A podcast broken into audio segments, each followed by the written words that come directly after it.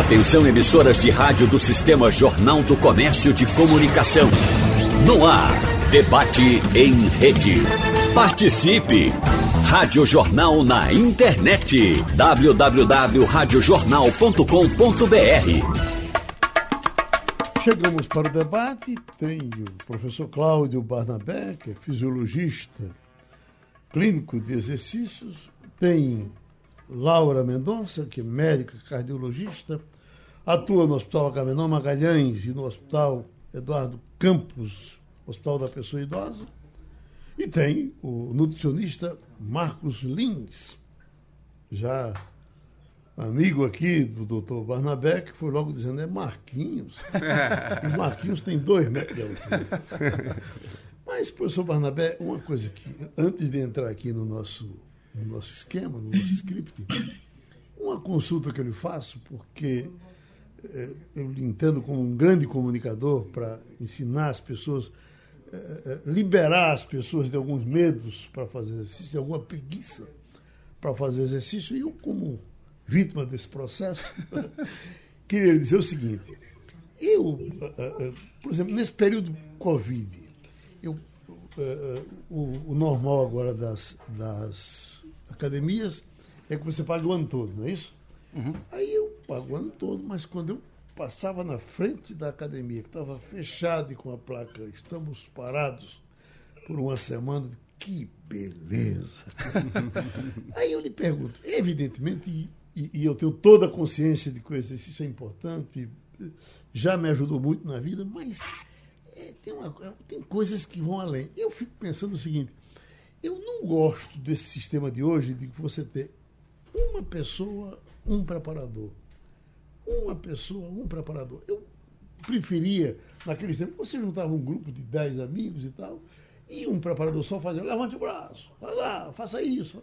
Eu, eu ia no embalo. Fora desse embalo, eu me sinto isolado, é uma, uma espécie de solidão. Eu lhe pergunto, todas as academias funcionam desse jeito? Ou eu posso ir para a sua para ir para Gandaia. Maravilha, Geraldo. Muito obrigado pelas suas palavras. É, bom dia a todos os ouvintes da Rádio Jornal. Prazer estar aqui novamente. Você é um caso especial. Na verdade, o que a ciência epidemiológica mostra é que as atividades coletivas, uhum. elas de fato têm um fator é, muito motivador e muitas pessoas gostam dessa atividade coletiva. Porém, um estudo grande realizado com pessoas que têm o personal trainer, que é um para um, ou seja, um, um profissional prescrevendo exercício, ao final de seis meses, melhoram de 45% a 60% os níveis de é, biomarcadores, ou seja, melhora a força, melhora a performance, melhora a aderência, me melhora a adesão a um programa de exercício físico, melhor dizendo. Então, existem essas pessoas que, muito individualmente, preferem as ginásticas coletivas. É uma ginástica calistênica, com o peso do corpo. Então, são aulas dançadas, são aulas com alguma motivação. Isso, de fato, existe. É muito raro hoje uma academia onde você não tem uma atividade coletiva e também não tem uma atividade individual. Uhum. Essa atividade individual ela continua sendo é, o carro-chefe. Hoje as pessoas estão guinando muito para ter um treinador pessoal, que a gente costuma chamar de personal trainer, ou hoje se formando os health trainers, que são pessoas focadas na cinesioterapia através do, do, do, do exercício como tratamento não medicamentoso seja ele adjuvante ou coadjuvante das doenças crônicas não transmissíveis. Como, por exemplo, se a gente passa, se a gente pensa só na população mais jovem, mais saudável, até 35 anos, via de regra ainda é uma população preocupada com barriga de tanquinho, bumbum na nuca, ficar cada vez mais bonito ou performático para aparecer na praia, etc. Acima de 35 mais, não se concebe hoje mais uma pessoa que não faça um exercício contra a resistência, porque esse indivíduo vai ter sarcopenia, ele vai ter uma diminuição da fibra muscular. E a ciência sabe que a longevidade depende de gênese mitocondrial, que é uma organela dentro da massa muscular, que ela precisa ter força para evitar queda, que é um grande fator de morte. Então, quando eu tenho um processo menos inflamatório, porque o músculo é uma glândula que secreta substâncias anti-inflamatórias, que nós chamamos de miocina ou exercinas, então eles diminuem a disfunção endotelial, que causam riscos cardíacos, diminui a propensão a diabetes, dentre outras doenças, como doença hepática gordurosa não alcoólica. Eu poderia é, dissertar aqui sobre uma série de doenças crônicas não transmissíveis. Mas não se concebe mais, Geraldo, uhum. e aí, uhum. independentemente de ser coletiva, de uma ginástica coletiva ou individual, é um indivíduo acima de 35 sem uma prática de exercício contra a resistência, sem uhum. manter a massa muscular, sem fomentar a síntese proteica. Porque isso significa é, diminuir a quantidade e a qualidade de vida. Não é nem só a quantidade. Isso vai causando uma diminuição dessa qualidade de vida. E aí vem os distúrbios do sono, e aí vem a dificuldade de concentração, neurodegeneração, dificuldade de tomar as melhores decisões executivas.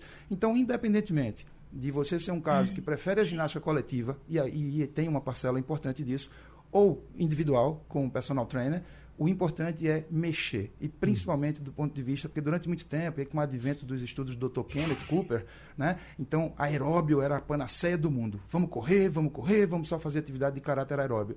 Hoje a ciência sabe que os exercícios combinados, os aeróbios como caminhada, corrida, bicicleta, natação, associados a exercícios contra a resistência, como musculação, pilates, yoga, uh, crossfit em alguns momentos, é, isso promove uma qualidade de vida sem precedente. Eu venho de uma educação deformada, porque eu fui repórter de futebol por muito tempo, cobri clube por muito tempo, e você tinha um preparador físico eh, para o clube e os jogadores todos treinavam. Vamos para boa viagem, vamos andar na areia. Então, então, um empurrando o outro, né? Você terminava Aí, saindo então do senhor e indo para o nutricionista, doutor Marcos, já é, comigo já é diferente. Eu, eh, eh, se eu tiver comer com, com mais gente junto de mim, eu como menos. Então eu sempre prefiro comer com mais gente do que comer sozinho, porque, porque é, sozinho eu como muito. três, quatro a gente vai conversando besteira. Às vezes eu nem como. Eu só fico brincando com o prato. Pra, pra, pra, pra, pra. Entendi. É, o, a, a, a, o, o reconhece isso? É, primeiro, bom dia, né? Bom Obrigado dia. Pela, pela oportunidade. Puxando um gancho aí para o que Cláudio falou, é, existe em tudo na vida, se você olhar o treinamento, é, a aula personalizada, se você entrar num curso de inglês, uhum. aula personalizada, você vai ter mais resultado do que uma aula em grupo, uhum. certo? Então, assim, já que a gente sabe que todos esses trabalhos puxados em, em individual com um aluno vai ser melhor, é, a gente sabe também que fazendo um, um comparativo com a forma como as pessoas se alimentam, talvez por questões pessoais você prefira também. Não sei se quando tem outras pessoas juntas você sente ali, ah, eu acho que eu fico meio acanhado de comer muito na frente de todo mundo. Então eu vou dar uma segurada. Talvez seja isso. Eu acho que eu sou um animal coletivo. Eu, Pode acho ser. Que outra encarnação Pode eu fui ser. galinha, fui, é. coisa que anda de, de, de magote. Fui boi. Certo. É, e também fazendo uma outra ligação com o que ele falou sobre a necessidade de fazer atividades de força após os 35 anos é também um bom aporte proteico, né? Hum. Porque a, a necessidade de você dar o estímulo ao organismo dele produzir proteínas musculares, você tem também a necessidade de consumir as proteínas, tá? É, a gente existe, a gente tem um, um, balanço proteico, certo? Que a gente precisa manter ele positivo na nossa dieta, certo? E a gente também tem um turnover proteico no nosso organismo. Todos os nossos órgãos, é, a nossa estrutura, ela é praticamente formada por proteína. Então, com o passar do tempo, essas proteínas vão se trocando, certo? A gente percebe mais o que? O cabelo cresce, as unhas crescem, a gente corta, mas a nossa pele, ela está em constante mudança. A nossa massa muscular, se ela não for protegida, se a gente não fizer bons exercícios de força e a gente não tiver uma boa alimentação com proteínas, o nosso organismo vai estar sempre precisando trocar essas proteínas e ele vai tirar de onde ele tem armazenado em maior quantidade, que é na fibra muscular. Então uhum. começa o idoso perder massa muscular porque ele não faz força e não se alimenta bem, não come a quantidade ideal de proteínas. E isso acontece com várias outras é, é, estruturas corporais também. Uhum. Até a nossa massa óssea também acaba sofrendo prejuízo para quem não faz exercícios de força, tá? Uhum. E aí acaba aparecendo osteoporose porque a pessoa não faz os exercícios e não consome os alimentos que são é, responsáveis pela formação da matriz óssea. Hum. Veja se eu não estou certo em em querer agregar. Olha aí pelas suas costas e veja essa doutora linda, tá vendo? Que vai participar aqui agora com a gente. Se ela tivesse aqui, não, não tornava esse ambiente mais bonito? Muito mais. Mas ela uh, uh, vai entrar com a gente em cima da questão da, da, da, da, da, da cardiologia. Doutora, a, a, a, a, grande, qual é a grande importância para o meu coração de que eu seja um camarada que me movimente? Primeiramente, bom dia. Obrigada, obrigada pelo convite. Obrigado. Vamos falar agora sobre o nosso coração e o exercício físico. Uhum. Eles são totalmente interligados. O exercício físico, ele traz não só do ponto de vista do coração, mas para os nossos vasos, os vasos do corpo todo. Uhum. O exercício, diferente da atividade física, Muita gente acha que é a mesma coisa, que porque caminha o dia todo, que porque trabalha caminhando, que porque caminha mil passos por dia, e isso já é exercício físico. Uhum. Mas que na prática, para o nosso organismo, ele não sente o mesmo benefício. O nosso organismo ele precisa de atividade com a frequência, com a ritmicidade, com uma programação para quê? Para que os nossos vasos compreendam e consigam dilatar, contrair de uma forma correta e ordenada, trazendo para a gente os benefícios que a gente precisa. Do ponto de vista cardiovascular, a gente precisa que nossa pressão arterial esteja muito bem adequada. E se a gente anda, para, conversa, anda mais um pouco, né? É aquela, aquela teoria de que quem caminha mais, né, quem se movimenta mais, né, tem o mesmo benefício de que quem vai para academia, para um esteiro, quem caminha, faz caminhadas ou corridas.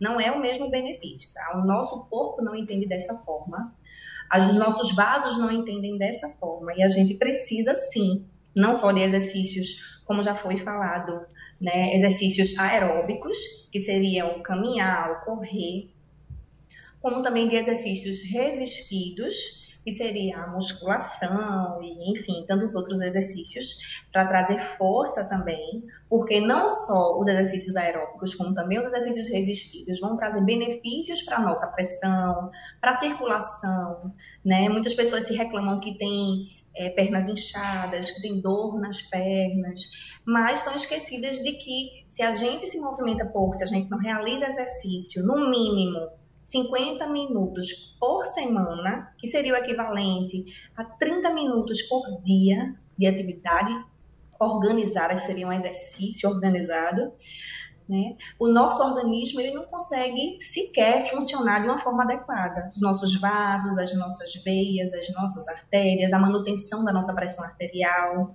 E isso diretamente relacionada às doenças cardiovasculares, para quem já tem alguma patologia, alguma doença cardiovascular, a gente precisa que esteja tudo muito bem organizado para que nossa pressão, nossa frequência, nossa circulação, né, juntamente com a realização de exercícios que vão beneficiar essa questão articular, muscular, a partir dos 35 anos, a gente só perde massa magra, só perde massa muscular. É quando entra uma dieta adequada, né? é quando entra toda uma programação de saúde para o adulto e futuramente para o idoso.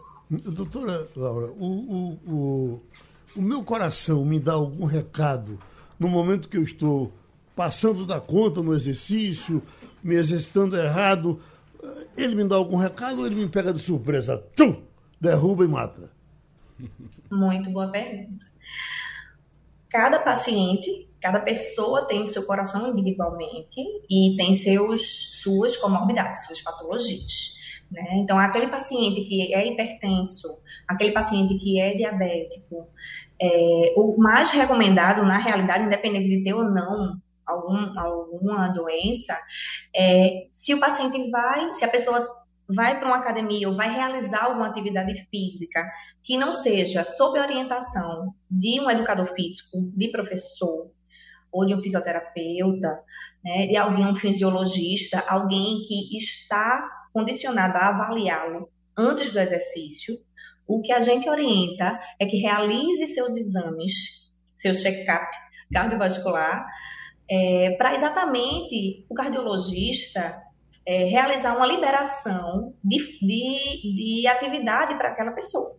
Então, uhum. seu caso propriamente dito, a gente, deve, a gente deve avaliar você, saber todo o seu histórico, sua capacidade funcional, que isso é assim de suma importância, né? O teste conhecido como teste da esteira, que é o teste ergométrico, ele não serve só para avaliar arritmia e pressão, não. Ele serve muito melhor, muito bem para liberar o paciente naquele, naquela capacidade de exercício. Uhum.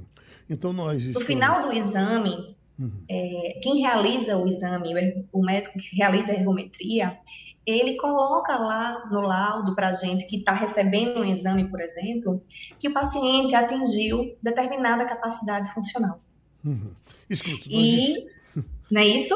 E através das orientações do que está descrito no exame da ergometria, e quem pode fazer ergoespirometria, melhor ainda, né? isso ajuda bastante a quem vai montar o treino do, do senhor uhum. ou do paciente, qualquer paciente, quem vai montar o treino, a capacidade, se tem alguma contraindicação, se tem alguma coisa para se fazer antes de liberar para realizar, realizar exercício. Tem paciente que só descobre que não pode realizar exercício realizando check-up. Tá é quando descobre que tem doenças que a gente chama de subclínicas, são doenças escondidas, silenciosas, e que a gente só libera o paciente depois que a gente tem todo o esclarecimento de que não tem risco para o paciente a realização do exercício. Doutor Cláudio Barnabé, doutora Laura Mendonça, doutor Marcos Lins, está aqui o meu roteiro que diz: exercício apenas 15 minutos por semana são suficientes para evitar uma morte precoce. Eu não sei se o cara está me tá perguntando ou está me dizendo isso. Hum. Se ele estiver me dizendo, está dizendo certo? Deixa eu fazer um esclarecimento sobre isso, Geraldo. É, a, corroborando com a doutora Laura, a Organização Mundial de Saúde ela preconiza de fato 30 minutos de exercício por dia e agora, na nova resolução, já subiu para até uma hora de exercícios é, moderados e de 75 a 150 minutos por semana de exercícios mais intensos. O que é importante perceber é que a OMS também recomenda que as pessoas não passem o comportamento sedentário. Perceba que antes a orientação era uma hora de exercício físico por dia ou 30 minutos, se fosse mais intenso, e uma hora de moderado. Agora, a gente sabe que ficar uma hora sentado, mais de meia hora sentado, aumenta colesterol, triglicerídeos e glicose. Então, quando alguém faz um estudo como esse, eu não li esse estudo exatamente, mas eu conheço infinitos outros, a gente já sabe que chama-se snack exercises ou nano exercícios. A cada meia hora, fazer dois minutinhos, 120 segundos de uma caminhada estacionária. Pode ser do seu lado da cadeira. Você fica em pé e caminha, simula uma caminhada de dois minutos. Ou, ao invés disso, 15 agachamentos na sua própria cadeira. A gente diminui é, significativamente o risco de diabetes. Então, uhum. a gente diminui os picos insulinêmicos, a gente diminui a quantidade de formação de gordura, que a gente chama de lipogênese. Então, quando alguém faz um estudo como esse, de 15 minutos, ele deve estar comparando a um grupo controle que não fazia absolutamente nada. Então, é redução de dano. Então, o que é importante que se entenda é que é o seguinte: é, existem as atividades da vida doméstica, então, uma, uma, uma, dona de casa que varre, que passa, que tem muito exercício, ele, ela, não, ela não contempla um dos princípios do treinamento, que é o princípio da sobrecarga. Então, o exercício precisa ser de moderado a intenso para que ele tenha qualquer objetivo é, mais importante, como a doutora Laura muito bem é, explicitou aqui para a gente. Porém, qualquer atividade que demande gasto energético vai secretar miocinas, que são aquelas, a, é, a, principal delas é a irisina, que é um potente anti-inflamatório. E aí eu citaria algumas interleucinas, BDNF, a, a, é, interleucina 6, TNF-alfa e por aí vai. Não é o caso. O que é importante é que, assim, é, não existe o sedentarismo nem o comportamento sedentário. Então, é, pesquisas do Dr. Vitor Matsudo já mostram que 5 é, minutos em pé, depois de um intervalo de 30 minutos sentados, ou 10 minutos em pé, depois de um intervalo de 60 minutos sentado, diminui colesterol, triglicerídeos e glicose circulantes. Uhum. O que, o que é, esses, essas lipoproteínas e a própria glicose circulante são responsáveis por distúrbios cardiometabólicos, pela síndrome metabólica, então por uma, por uma diminuição da qualidade de vida, por é, aumento exponencial de osteoartrites, inflamações nas epífises ósseas. Então é importante entender que o exercício físico se faz necessário de moderado a intenso, de 30 minutos a uma hora diariamente. Porém, se o indivíduo faz somente essa hora e passa oito horas sentado, ele também se maleficia porque ele não está fazendo essa condição que eu te falei, tanto anti-inflamatória como a diminuição dos picos insulinêmicos, causando, o que mais uma vez a doutora Laura falou, a inflamação de braço grau, que a gente chama de inflamação subclínica, e aí acarretando, desequilibrando toda a homeostase, todo o equilíbrio fisiológico. Uhum. Então, de novo, quando se fala em 15 minutos por semana, acho meio exagerado, não é o que a OMS preconiza, mas em termos de redução de danos, é importante que se faça isso. Uhum. Por exemplo, um dos sete determinantes da nossa saúde, do nosso contínuo da saúde, é o sono, muito negligenciado pela sociedade atual. E uma das minhas especialidades, que, é, que são os estudos do sono. O que acontece? O principal indutor da melatonina é a adenosina, que é um substrato do próprio movimento humano. Então a, a sociedade está deixando de se movimentar, só se desloca de carro, não toma mais sol, desequilibra o ciclo circadiano, não dorme, e aí, consequentemente, ele tem desequilíbrio entre fome e saciedade. Ele não sabe mais discernir entre a fome fisiológica e a fome hedônica, que é aquela fome que dá uma fome miserável de comer uma coisa hiperpalatável, com muito cheiro, muito sabor, muita gordura, muito açúcar, muita gordura trans. Então, é isso que se fala no, no no concernente a exercícios sistematizados. Uhum. O importante é mover-se. Então, de 30 minutos a uma hora por dia, porém, a cada intervalo de 30 minutos, ou você faz uma caminhadinha estacionária de dois minutos, que qualquer um de nós que esteja nos ouvindo agora é capaz de fazer isso, inclusive nós três aqui, uhum. ou 15 minutinhos, ou 15 repetições de agachamento. Isso tem mostrado, tem um estudo publicado agora na, na numa revista importante é, é, de científica, com 30 mil pessoas, com japoneses, com quem se desloca de bicicleta, por exemplo, para o trabalho, em 15, 20 minutos, uma diminuição significativa em riscos de câncer, de 10% a 42%, em 13 tipos de câncer dos 26 estudados. Então perceba que o movimento humano ele é indutor dos processos anti-inflamatórios, capaz de evitar muitas drogas que fazem a sustentação da vida humana às custas de remédios, vezes remédios caros e de diminuição da qualidade de vida. Eu vou lhe apresentar três situações. Camarada aqui, caminha uma distância longa de 2, 3 quilômetros, bem devagarzinho, com o celular, fotografando uma flor, depois vai em frente, brinca com um cachorrinho, vai lá, vem cá e tal. Esse é um. Aquele que caminha ligeiro, para tomar fôlego de teto. e aquele que vai correndo. Quem é que leva mais vantagem? Que pergunta fantástica. Isso é tão difícil de responder rapidamente. Uhum. O que eu posso te dizer é como a doutora Laura falou, existem limiares anaeróbios. Isso pode ser analisado através de uma ergospirometria ou calculado através de um teste de esteira, como ela falou, a, a ergometria mais simples, que é um passo abaixo da ergospirometria. E a gente determina as intensidades. Só que existem pessoas que não devem correr. Então, os exercícios intensos, eles promovem uma janela de imunossupressão, a queda na imunidade, por até 72 horas e suscetibiliza essas pessoas a doenças infecciosas, por exemplo. Mas existem pessoas que podem correr, é uma parcela menor da sociedade. Os exercícios leves e mais os, os leves e os moderados, a a ciência é pródiga em mostrar que tem benefícios importantes por causa dessas miocinas secretadas pelo movimento. Então, o que acontece? Existe um estagiamento, faz uma avaliação, uma avaliação cardiométrica, uma avaliação funcional, um check-up metabólico, para a gente saber quais são essas intensidades. O que eu posso te dizer, via de regra, se fosse uma prescrição agora, é caminhe, caminhe de forma contemplativa. Nós temos resultados importantes de pessoas que dão, inclusive recomendação da Organização Mundial de Saúde, varia um pouco de país para país, na Espanha de 6 a 8 mil, no Japão é de 8 a 10 mil. Via de regra, se, se classifica 10 mil passos por dia como um excelente preditor. E aí não são é, sair para caminhar. Você pode acumular 10 minutos de manhã, 10 minutos de tarde, 20 minutos à noite de uma caminhada, uhum. com excelentes resultados em lipoproteínas circulantes, diminuição de glicose e diminuição de doenças crônicas, mais de 40 doenças diminuídas, como diminuição dos quadros álgicos, nos quadros de dor em pacientes com fibromialgia, como diminuição dos quadros de, de processos inflamatórios em osteoartrites e tantos outros resultados. O que eu gostaria de desmistificar é que a pessoa não precisa só fazer exercícios específicos numa academia de ginástica, exercícios intensos. Não existe exercício contraindicado, existe a pessoa contraindicada para aquela intensidade de exercício. Então, simplesmente estar sedentário e mover-se de alguma forma nessas três situações que você me colocou, o exercício, a caminhada leve, a caminhada mais intensa e a corrida, é preciso fazer um estagiamento, precisa analisar o quadro clínico dessa pessoa no momento e ela pode evoluindo até chegar na corrida. A isso mesma, aí é, é, quadro, isso é, é, fato. A mesma pergunta para o senhor, doutor Marcos. Quem leva vantagem na sua área? O que, o que corre, o que anda devagarzinho contemplando as coisas, Veja. ou o que anda ligeiro? É, Cláudio explicou muito bem, né? E dependendo da pessoa que está sendo analisada, subir um lance de escada é uma atividade intensa, entendeu? Então, assim, não é, é a atividade que está sendo praticada, e sim quem está praticando, Certo. entendeu? Então, é, na nutrição, né, a gente costuma fazer um link com isso tudo, porque é, a atividade física, por si só, ela traz muitos benefícios. Mas quando é alia- aliada né, com uma boa orientação nutricional, aí que a pessoa vai ter mais é, é, benefícios ainda. Por quê? Hoje em dia inventou-se um, um- um medo de comer carboidrato. O carboidrato é o principal substrato energético que a gente utiliza, então não tem que ter medo de comer carboidrato.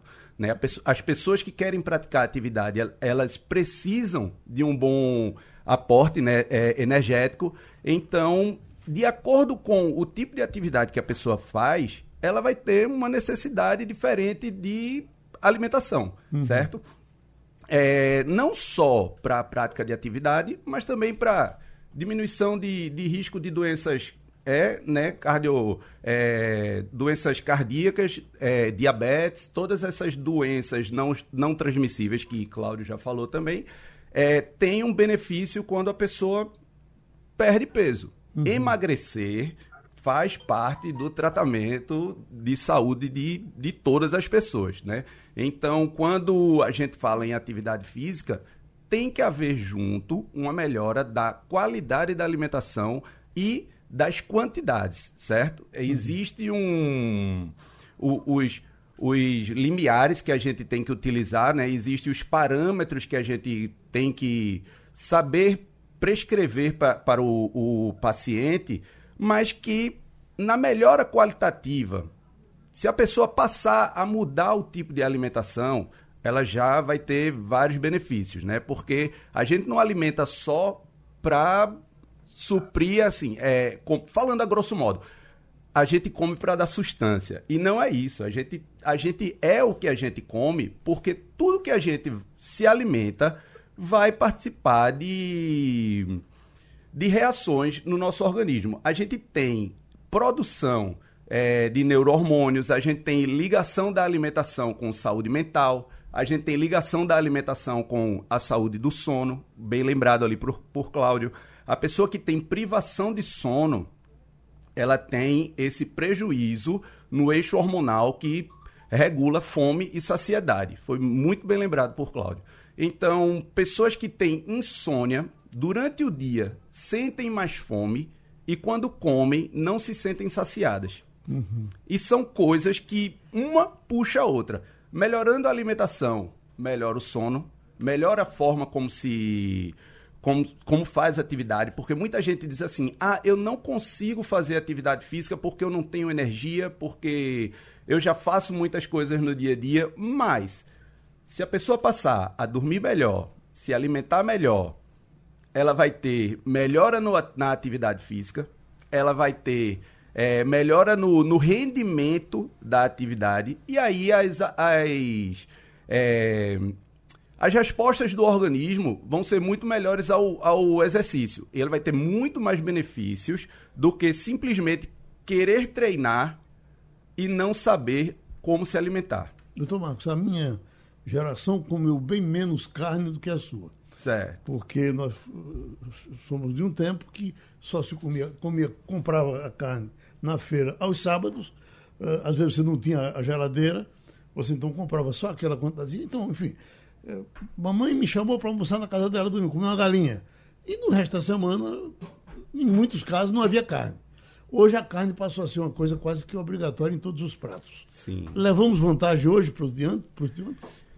Veja, é, não necessariamente a carne, mas a gente vai falar de proteína, certo? As carnes são as principais fontes proteicas que a gente tem na, na nossa alimentação.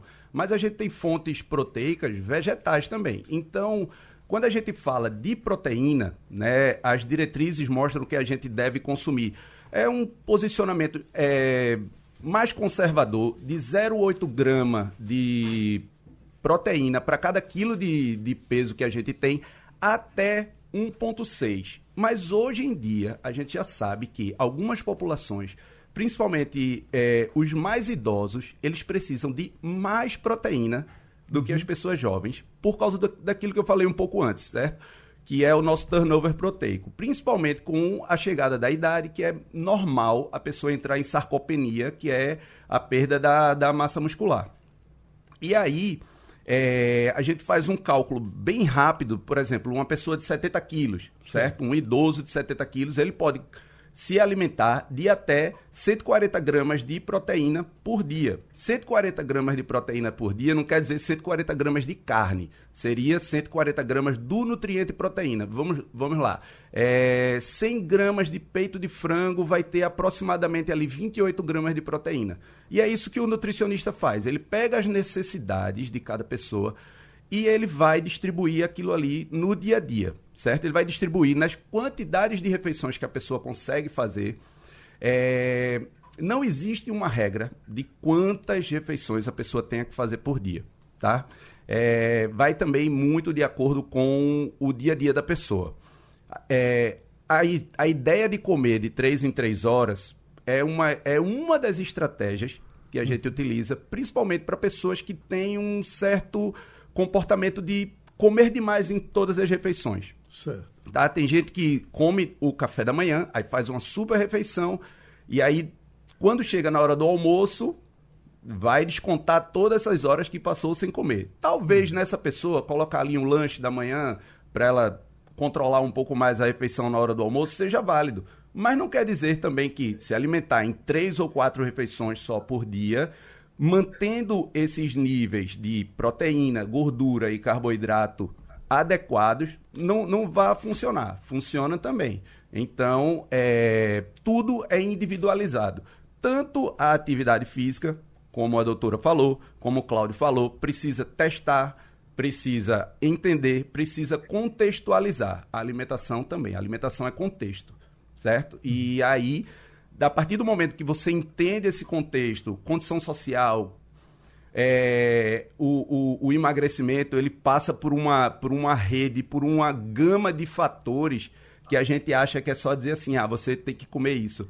Mas até questões religiosas, questões econômicas, questões culturais, questões sociais, certo? Tudo isso vai interferir na forma como o nutricionista deve encarar aquela pessoa e encarar de forma individual. Uhum. Hoje nós estamos comendo muita fruta, não é verdade? Sim. Certamente muito mais do que comíamos antes. Qualquer esquina que você vai tem uma casa que vende fruta, tem gente comprando. Essa coisa mudou muito na cidade grande. O homem do interior que vivia com a fruta, ele sempre comia o da cidade grande fez essa mudança. Mudou para melhor? Muito melhor, muito melhor. Né? O consumo de frutas e vegetais né, traz para o nosso organismo é, os minerais e as vitaminas que a gente precisa. Né? A gente precisa de micronutrientes que a gente encontra nos vegetais e nas frutas. E quanto mais a gente puder variar, certo? Em até cores, as cores representam fitoquímicos diferentes, representam substâncias diferentes que vão atuar no, no nosso organismo. Então, quanto mais a gente puder variar, é, se não me engano, a, a, as diretrizes falam de 4 a 5 porções de frutas por dia, uhum. certo? E quanto mais a gente variar o tipo de fruta no dia, melhor, uhum. certo? E que as pessoas não tenham medo de comer frutas, Sim. porque até a danada da fruta, hoje em dia, com o modismo, se inventou que o consumo de frutas podia causar até cirrose hepática. Porque, frutose, tem muita frutose. Porque tem muita frutose. Só que a não frutose, Exatamente. A frutose que, que gera essa confusão toda na, na é a prática, frutose industrial. Na prática, a gente observa que, observa Ai, que até a bosta de quem come fruta é mais bem comportada. Exatamente, exatamente. É mais bem comportada. Doutora Laura, por gentileza, bote o coração nessa jogada. É, é o, o, paciente que consegue ter uma orientação, né? Vocês vêm falando de sono, de uma boa alimentação, e a gente está falando de atividade física ou exercício físico, que não são as mesmas coisas. Para a saúde cardiovascular, isso tudo contribui, tá? Não é só realização de exercício. O paciente tem que sim ter, realizar, tentar realizar a melhor dieta, uma dieta menos inflamatória, com menos fatores agressivos, com menos gorduras ruins, né? Que aí o nutricionista entra com, com sua orientação nutricional de, de, forma brilhante. Então, quanto menos agressores a gente traz para o nosso organismo, do ponto de vista de dieta também, é, esse nosso organismo, obviamente, ele vai funcionar de uma forma muito mais adequada. Lembrando no começo estava a gente falando disso, vocês estavam falando de sono, né? O paciente que não tem o sono adequado, que tem muita insônia, consequentemente, o ritmo hormonal dele não vai estar perfeito e isso vai alterar a pressão arterial também. Durante o nosso sono, nós temos que ter um sono reparador de pelo menos seis horas.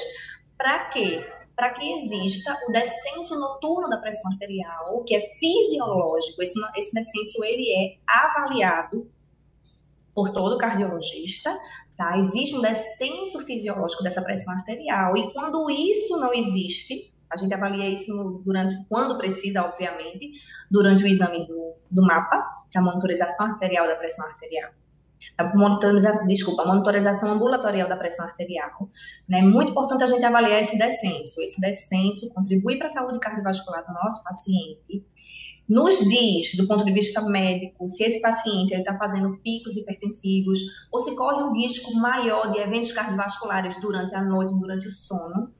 Uhum. O que acontece, de vez em quando, a gente saber de algum caso de alguém que apresentou durante a madrugada exatamente algum evento.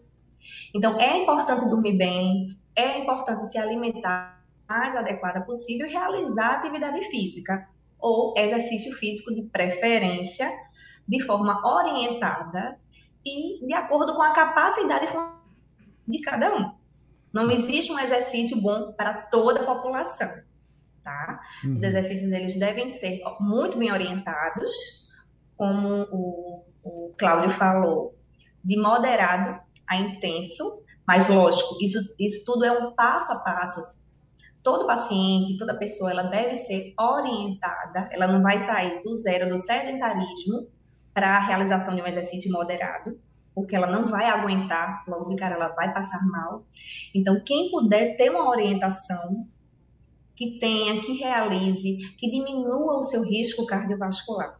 Uhum. Não só com exercício, com boa alimentação, exercício, bom sono e um acompanhamento de preferência. doutora, já que a senhora falou do sono, eh, existe alguma posição para dormir que o meu coração se sinta mais confortável?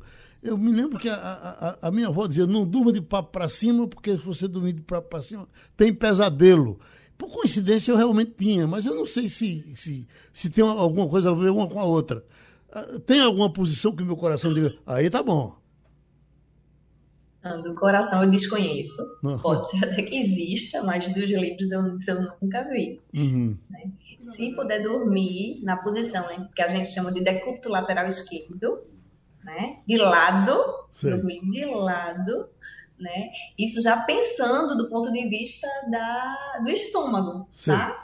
Para diminuir a chance de retorno de alimento, certo. mas aí é outro departamento, não seria por conta do coração. Isso é ótimo. Tá certo? É, tá, pois não, professor? O que talvez, doutora Laura, a sabedoria popular né, da avó do Geraldo seria a, a história de dormir de decúbito dorsal, de barriga para cima, e aumentar os casos de apneia respiratória, né? Então, de apneia acontece... respiratória, pode é, ser também. Então, o que acontece? Quando... A probabilidade do paciente entrar em apneia é? ou regurgitar e até morrer durante a madrugada, Exato. realmente, para quem dorme de barriga para cima, é maior. Né? É porque houve então... um tempo que todo mundo era coração, né? Parece que, parece é... que a gente só tem coração. Mas tem sentido, porque uhum. quando a gente engorda, a gente engorda a língua. Então, o que acontece? O terço posterior da língua, quando eu durmo de barriga para cima, a gente uhum. cientificamente chama de decúbito dorsal, mas de papo para cima, essa língua desce, obstrui a passagem do ar na cavidade orofaringé e, de fato, uma sobrecarga cardíaca, aumento de hipertensão. Então, o ciclo circadiano, ele é todo descontrolado. Então, essas apneias obstrutivas durante o sono, até hipopneias, pode de fato levar a um acometimento cardíaco, dentre outras mais de 80 doenças catalogadas. Então, assim, uhum. a sabedoria Isso. popular é muito curiosa, porque quando ela diz assim, não dorme de papo para cima, faz algum sentido se a ideia fosse exatamente essa. Debate em rede. Atenção, emissoras de rádio do Sistema Jornal do Comércio de Comunicação. No ar, debate em rede. Participe! Rádio Jornal na internet. www.radiojornal.com.br Eita, como a hora do almoço já está chegando, vamos dar uma, uma forçada mais de barra em cima da questão da alimentação? Deixa eu lhe perguntar é, é, o que as pessoas valorizam. Muita gente chega e diz, olha, o suco de laranja, por exemplo, você tem que tomar assim que ele sair da fruta. Bota no copo e tchum, engole, porque senão perde vitamina. E em 80% dos casos a gente toma da polpa que está lá já colocada uma porrada de tempo. Eu levo alguma vantagem quando eu pego da fruta fresca? Certeza, certeza. Eu costumo falar no consultório que existe uma escala de preferência. Se tiver entre a fruta e a polpa, a, pessoa escolhe a fruta. A fruta. Se tiver entre a polpa e a caixinha, a pessoa escolhe a polpa. Se for entre a caixinha e o saquinho de pó, pessoa bebe água. Porque aquilo ali não é suco. Parabéns, fenomenal. Ali não é suco, entendeu? Então, assim, principalmente da caixinha quando vem escrito néctar. Quando vem néctar, ele tem uma adição de açúcar maior do que a polpa da fruta. Entendeu? Então, é uma coisa que a- acaba enganando as pessoas. Aquele, é o puro néctar da fruta. Ali tem mais açúcar do que suco. Então, deixa eu trazer a doutora Laura para uma pergunta que, que certamente pega o cardiologista no meio e talvez pegue os três aqui. Eu, a- acabou aquele, aquele conceito de que o ovo era carregado demais de colesterol e eu tenho observado que muita gente está exagerando no ovo agora. Eu conheço uma moça que ela só come ovo. Só come ovo. Seis ovos de manhã, seis ovos de meio-dia, seis ovos de noite. Essa moça vai morrer? E vai, vai.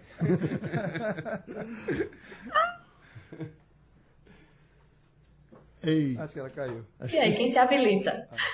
Então, pronto. Já que o assunto é Eu ovo... perguntei a assim, eu acho, que- é, acho que vamos deixar o nutricionista falar Tá, primeiro. já que, já que o assunto aqui. é ovo, né? O ovo é um alimento que passou um tempo aí, uma hora faz bem, uma hora faz mal, né? Uhum. Mas é um alimento como qualquer outro, que tem um teor de proteína, tem um teor de gordura. Não existe uma quantidade ideal para se comer ao dia, certo? O que a gente sabe é que a pessoa tem uma quantidade de gordura que ela deve consumir por dia, e se aquela quantidade de gordura tá adequada e tem três, quatro ovos no dia dela ali, tá tranquilo, não vai ter problema nenhum. Agora, como você falou aí, seis ovos de manhã, seis ovos, seis ovos de noite, aí essa pessoa já está consumindo, pode ter certeza que muito mais gordura do que ela necessita. Uhum. Professor Barnabé, eu devo eh, eh, comer para fazer o exercício em seguida ou fazer o exercício e comer depois? Essa pergunta é brilhante. Isso me dá a oportunidade de esclarecer umas coisas interessantes. Via de regra, a conduta mais adequada, mais é, ad- admitida, adotada pela população em geral e até pelos terapeutas também de emagrecimento, por exemplo, é a restrição calórica. Então, o que, é que a gente sabe?